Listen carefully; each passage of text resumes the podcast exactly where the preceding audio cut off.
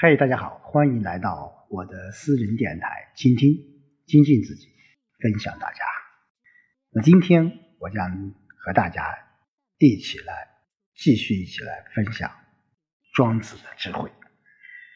那，今天我们接着上一章，我们在上一章说到了这种鲲鹏之志，那下面我们来看看。啊，小枝和大枝，小年和大年的这种区别吧。好，条与学究笑之曰：“我崛起而飞，枪于防而止，实则不至而控于地而已。昔以之九万里而难为，使苍茫者三餐而返，复犹果然；使百里者速。”冲梁使千里者三月俱梁之二重又啊合之啊包括呃后面的嗯第三的这个小节，我们一起来看一下啊，他们俩应该是相连的哈。就汤之问己也，己也是也。汤问季曰：“上下四方有疾乎？”季曰：“无极之外，复无极也。”雄发之百有名海者，千尺也。有余焉，其广数千里，未有知其修者。其名为鲲。有鸟也，其名为鹏。背若泰山，翼若垂天之云。抟扶摇，羊角而上天，上者九万里，绝云气，覆青天，然后突然，且势难明也。赤焉笑之曰。比系，比且其实也。我腾跃而上，不过数仞而下，高翔蓬蒿之间，此亦非之至也。而彼且系实也，此小大之变也。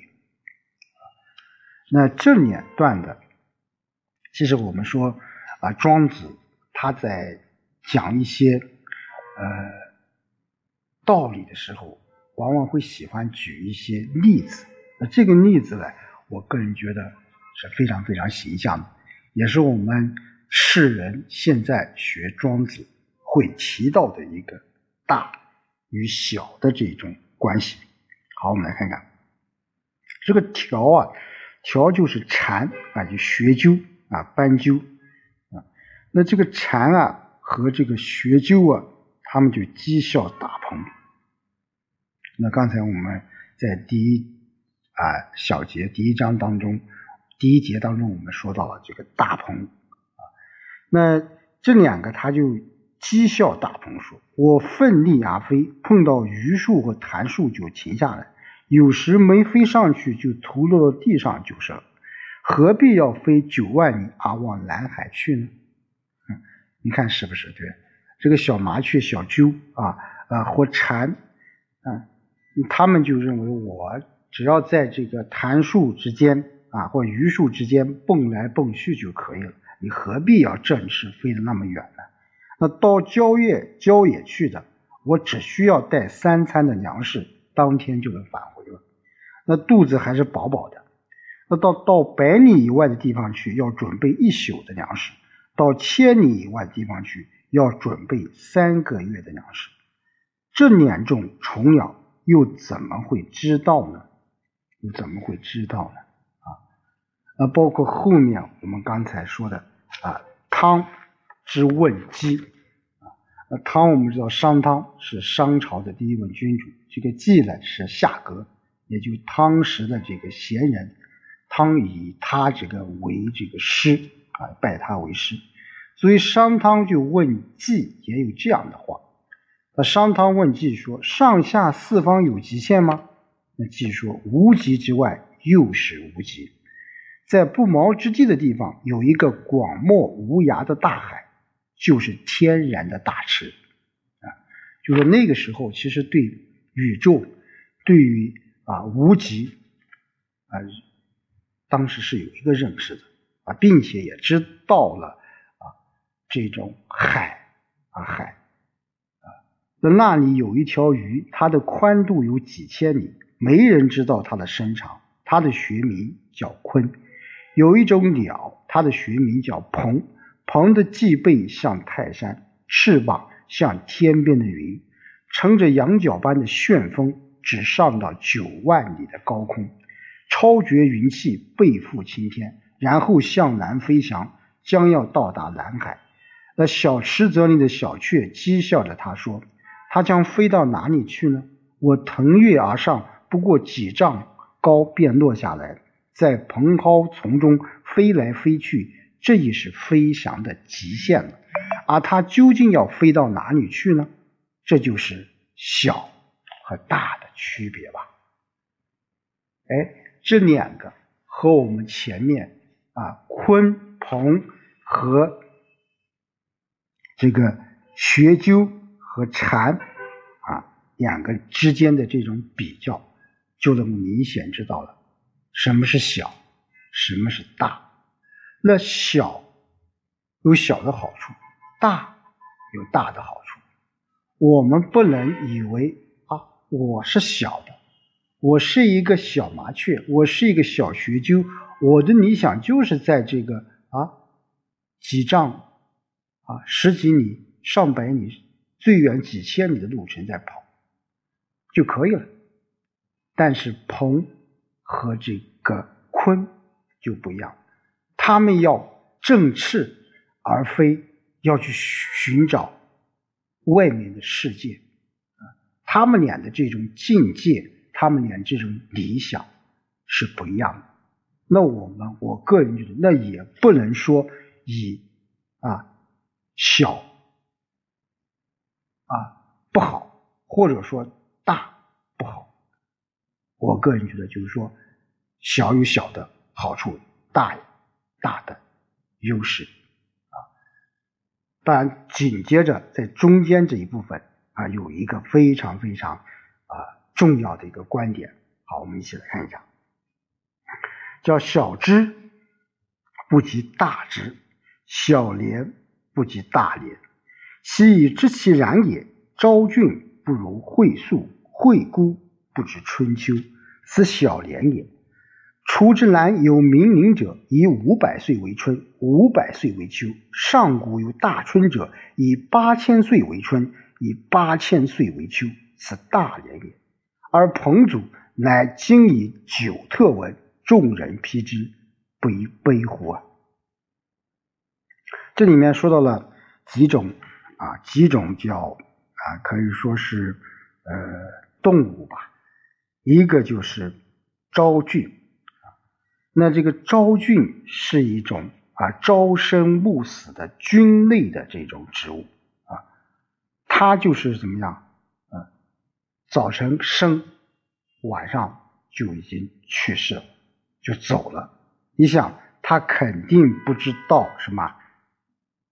会宿，什么叫会？就是一个月的最后一天，宿就一个月的第一天，所以说他肯定不知道月啊，他朝生就暮死了。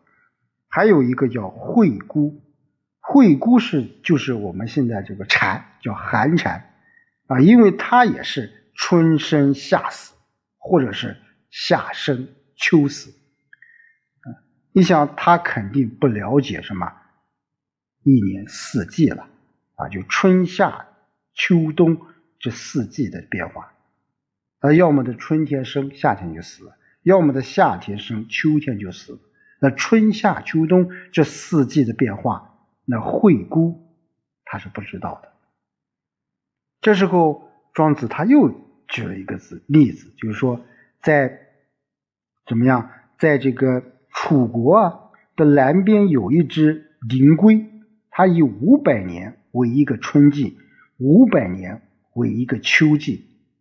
那上古时期有一棵大椿树，它是以八千年为一个春季，八千年为一个秋季。这就是什么？这就是大年。我们知道彭祖啊，彭祖也是一个什么？彭祖也是啊，说八千啊，八百岁啊，八百岁为啊一个。春啊，就是说也是一个长寿。我们说现在讲彭祖也是一个长寿的人，他活了八百岁。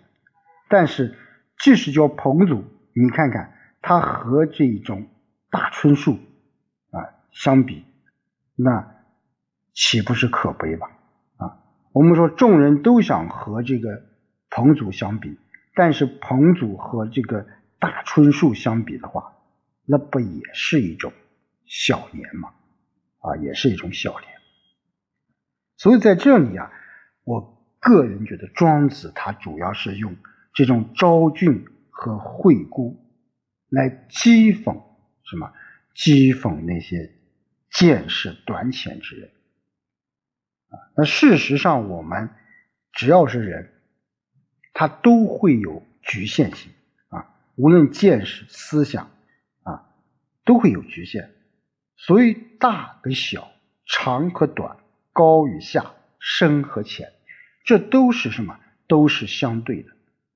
对于你来说，这是一个大的事物，但是对于另一个人说，它就是一个什么很小的啊？那对于昭俊来说，那肯定这个月一天就是他的整个生命，那他肯定不知道月是很大的。